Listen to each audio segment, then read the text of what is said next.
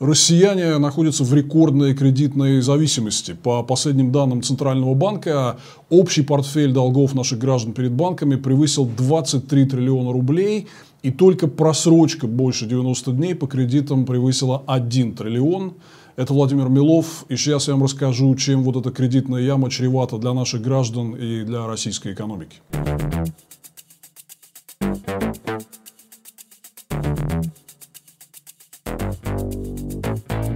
Итак, россияне в кредитной яме. Давайте для начала пройдемся просто немножко по фактам. Вот я уже назвал цифры кредитной зависимости на сегодня. Больше 23 триллионов – это объем долгов перед банками, больше 1 триллиона просрочка. И вот сейчас вы на графике увидите, как резко и буквально экспоненциально рванула вот эта кредитная зависимость в последние годы. Всего лишь 5-6 лет назад совокупный кредитный портфель физических лиц составлял ну, где-то 10-11 триллионов рублей. Вот видите на графике такую довольно плоскую картинку до 2018 года. Кстати говоря, это не случайно, что Владимир Путин переназначил себя на новый срок именно в этом году.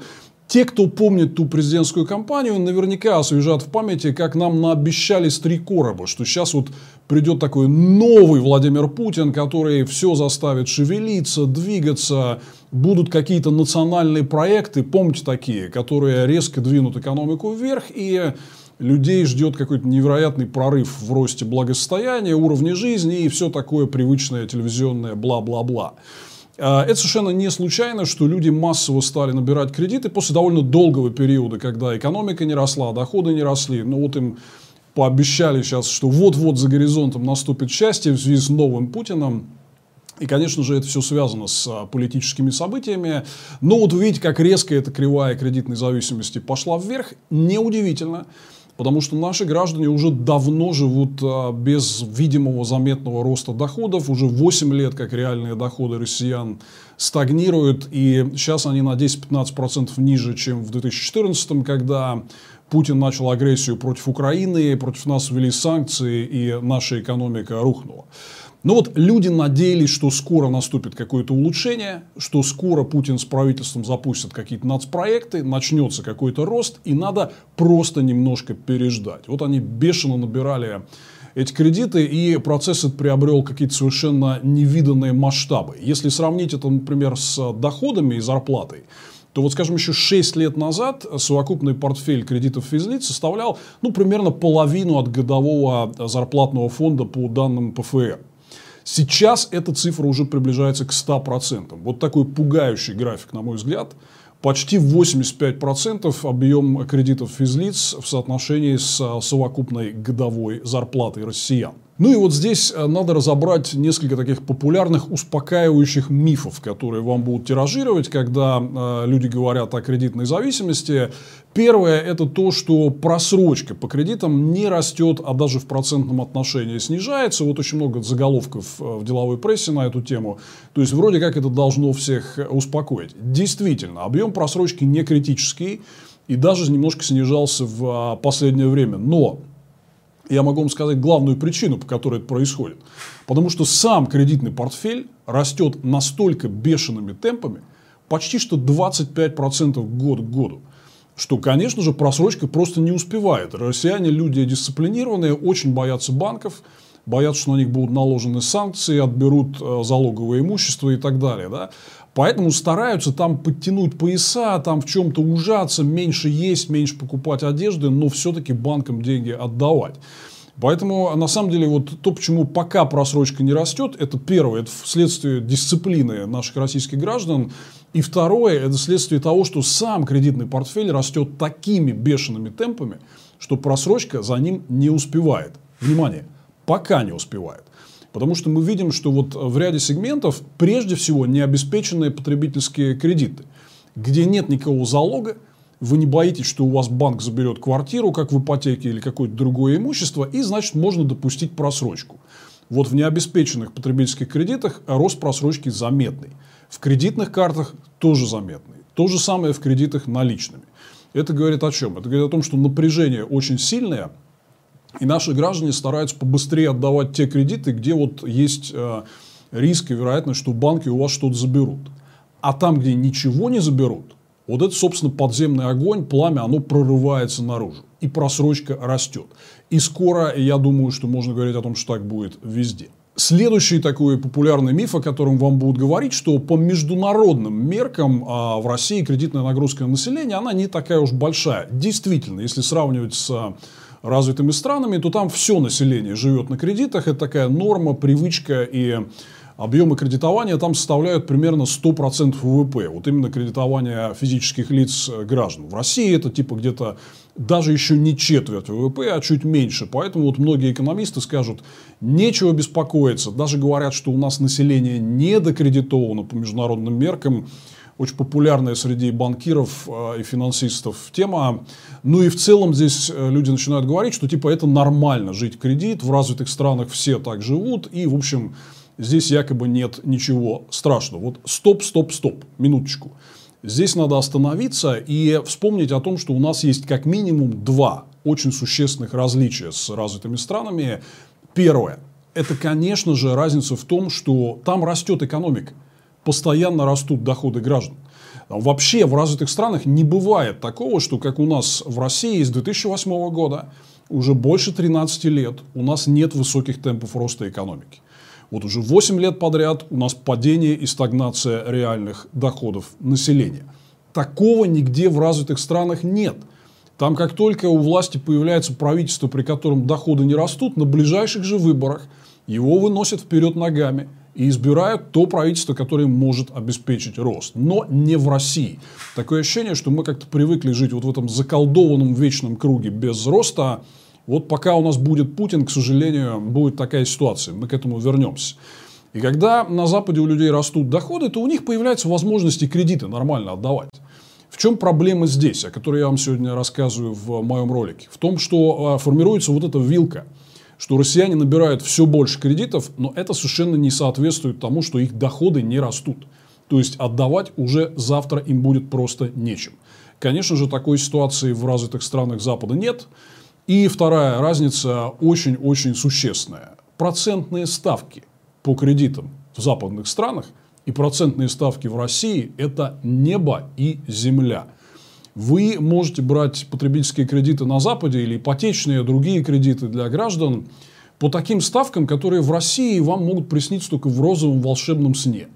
2, 3, 4, ну хорошо, 5-6% годовых, но не двузначные цифры процентов, как в России. Вы знаете, как наши банки обдирают наших граждан, и, конечно, кредитование физлиц в России, оно связано с совсем другим уровнем а, регулярной платежной нагрузки по выплатам процентов по этим кредитам банку. Поэтому кредитование на Западе и кредитование в России – это, как говорят в Одессе, две супер большие разницы. Вы платите банку в России гораздо несоизмеримо больше, поэтому вот так вот в лобовую сравнивать, что типа на Западе люди живут на кредиты, ну это просто нельзя, это смешно.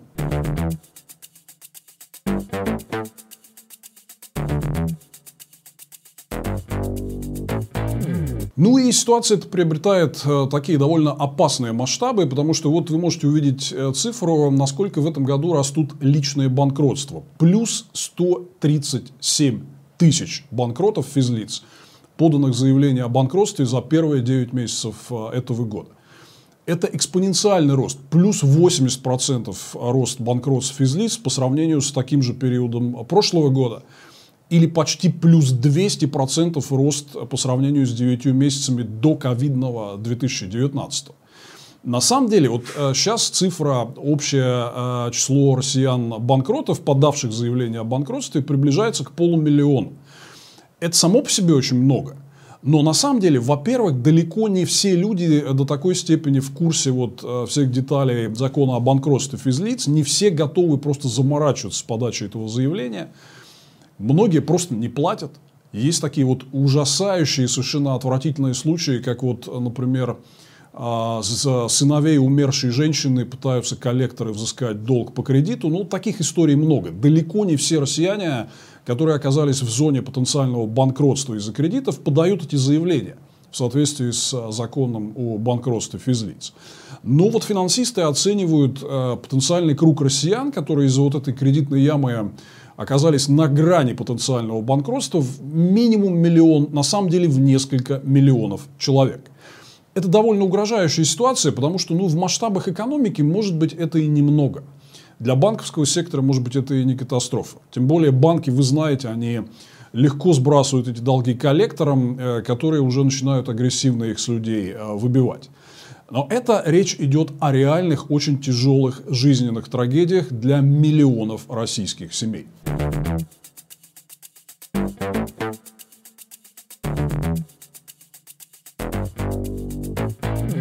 Ну вот э, давайте немножко поговорим о том, как мы дошли до жизни такой, почему такая ситуация складывается, бешеный рост э, кредитов с одной стороны и отсутствие роста доходов с другой.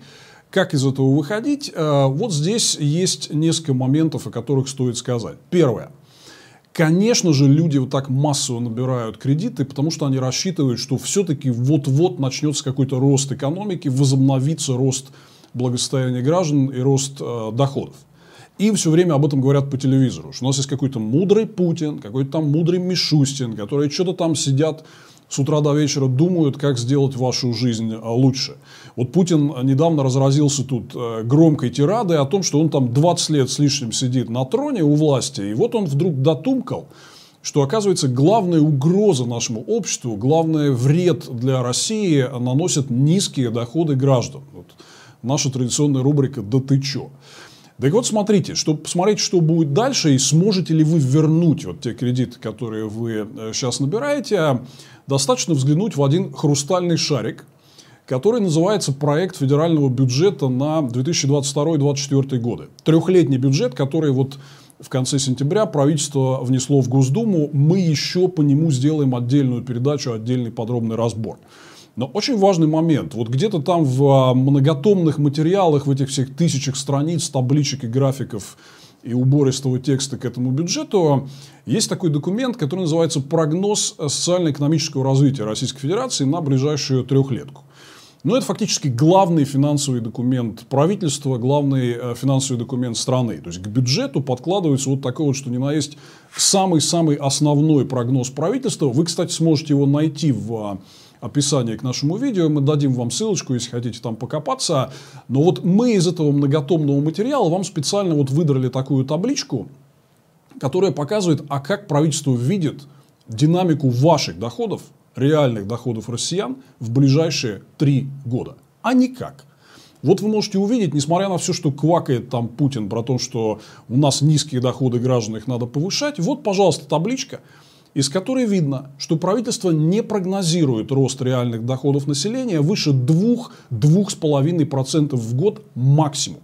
Я напомню, что, например, в первые 8 лет правления Владимира Путина, когда у него и сложился вот этот самый пресловутый огромный рейтинг поддержки, реальные доходы населения росли больше, чем на 12% в год и намного опережали рост экономики, а, рост ВВП. Но это все осталось в глубоком прошлом. При Путине вы такого больше никогда не увидите. Так вот, смотрите, что бы вам ни говорили по телевизору, чтобы Путин, как бы он ни хлопал крыльями с тем, что надо повышать доходы граждан, правительство не закладывает и не собирается обеспечивать серьезного роста реальных доходов населения в ближайшие несколько лет. Более того, даже вот этот прогноз в 2-2,5% он не сбудется. Почему? Потому что вы видите, что у нас сейчас происходит э, с инфляцией. Она рванула и намного опережает прогнозы. Вот прям зайдите на сайт Центробанка, вы видите, что прогноз по инфляции 4%, а в реале она почти 8%. Да? Это ровно та причина. Вот посмотрите на график от Росстата, который э, показывает динамику реальных располагаемых доходов населения в последние три года. Да?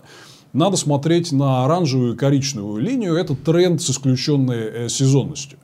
И вы видите, что это все похоже на кардиограмму мертвого человека. То есть эти доходы скончались, они не растут. Почему? Потому что инфляция оказывается выше прогнозов, и никакой даже мизерный рост зарплат и мизерная индексация пенсии, они не обеспечивают э, того, чтобы ваше благосостояние улучшалось. Ну вот, собственно, такое же будет происходить и в ближайшие несколько лет. Они заложили в бюджет абсолютно нереалистичную инфляцию в 4%. Явно, что она будет выше значит у вас и двухпроцентного роста доходов не будет. Значит, во-первых, Вам не стоит брать кредиты, рассчитывая на очень серьезный рост вашего благосостояния, что вы сможете эти кредиты отдать. Скорее всего, ваша кредитная нагрузка станет непосильной. Смотрите на сегодняшний уровень ваших доходов. Сможете ли вы отдавать кредиты с а, такими зарплатами и пенсиями? Скорее всего, для большинства россиян ответ будет нет. Поэтому рассчитывать на рост а, благосостояния в ближайшие годы не стоит.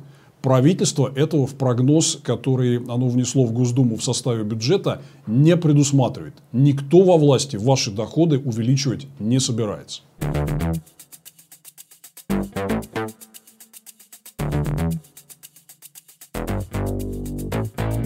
Это значит, друзья, одну очень простую вещь. Я понимаю, что многим в нынешней тяжелой экономической ситуации хочется как-то поддержать свой уровень жизни.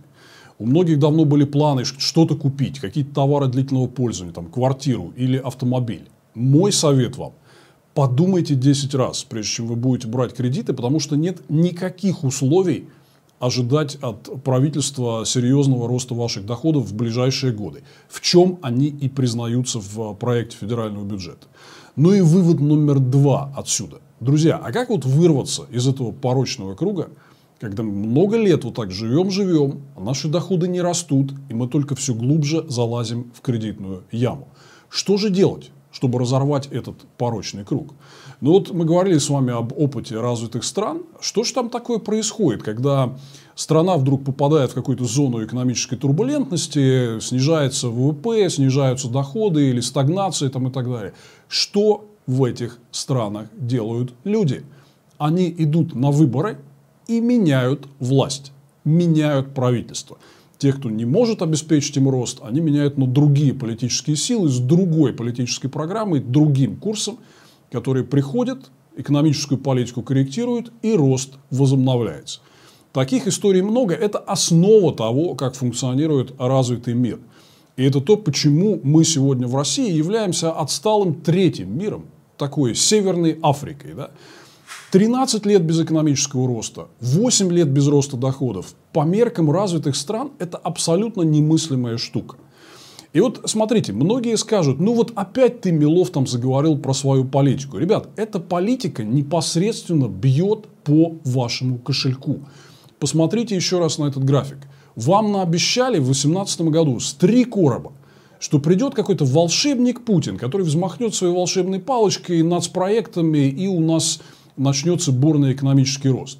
Вы в итоге остались, я извиняюсь, в дураках. Потому что вы только набрали кредитов, ваша кредитная нагрузка сейчас почти сравнялась с годовой зарплатой в целом по России. Бешено растет просрочка, больше триллиона рублей просрочки по кредитам. Это очень-очень все серьезные цифры. А с реальными доходами происходит вот что. То, что вы видите на вот этом э, графике от Росстата. При этом мы, оппозиция, вас об этом предупреждали много-много лет. К сожалению, нам очень больно смотреть на то, что ситуация складывается ровно таким образом. Но и решение, вот как многим людям не хотелось бы абстрагироваться от политики, решение лежит только в политической плоскости. Но Путин уже не может и не хочет обеспечивать вам рост. Зачем ему это надо? Единственное, чем он хочет заниматься, это наращивать свою финансовую кубышку. Вот посмотрите в тот же проект бюджета. Вот как будет расти фонд национального благосостояния, который Путин никак не хочет раздавать россиянам. А вот как будут расти ваши доходы, то есть, попросту говоря, никак. Понятно, что у Путина в приоритете. Копить деньги, но ни в коем случае не делиться этими деньгами с вами, с населением. На рост ваших доходов правительству плевать. Правящей партии «Единая Россия» плевать. Значит, пора менять их, друзья. К сожалению, если мы с вами это не сделаем, если мы не заменим Путина и монополию «Единой России» широким правительством народного доверия, которое будет сформировано по итогам честных и открытых выборов, нам надо их с вами добиваться, то тогда мы все глубже будем залезать вот в эту самую кредитную яму. И в какой-то момент это взорвется какой-то момент реально многие миллионы российских семей, у которых нет другого выхода, нет роста доходов, значит, они идут и берут в банках кредит. Они окажутся на грани личного банкротства. На грани очень серьезных и тяжелых персональных и личных трагедий. Банкам-то что? Банки все это проглотят. Вы видите, они на вас стригут сегодня абсолютно рекордная беспрецедентная прибыль. им правительство и Центробанк всегда покроет эту вашу просрочку, потому что у них сидят там друзья, и все эти олигархи прекрасно себя чувствуют, они в любой момент могут рассчитывать на щедрую госпомощь. Все эти банкиры, кстати, одни из ключевых получателей субсидий из э, средств того же самого фонда национального благосостояния. Не вы, а они. Да-да, вот эти вот самые замечательные банковские держиморды. Поэтому, друзья, ну вот эту систему нельзя дальше терпеть. Решение этой проблемы лежит в политической плоскости. Если мы не сменим власть, то россияне все дольше и глубже будут утопать вот в этой кредитной яме – без какой-то перспективы возврата к росту благосостояния, к росту доходов. С этим пора заканчивать. Смена власти равна росту доходов, которого мы уже сто лет как не видели при Путине. Это Владимир Милов. Подписывайтесь на мой канал. Продолжим рассказывать вам правду о том, что происходит в нашей экономике.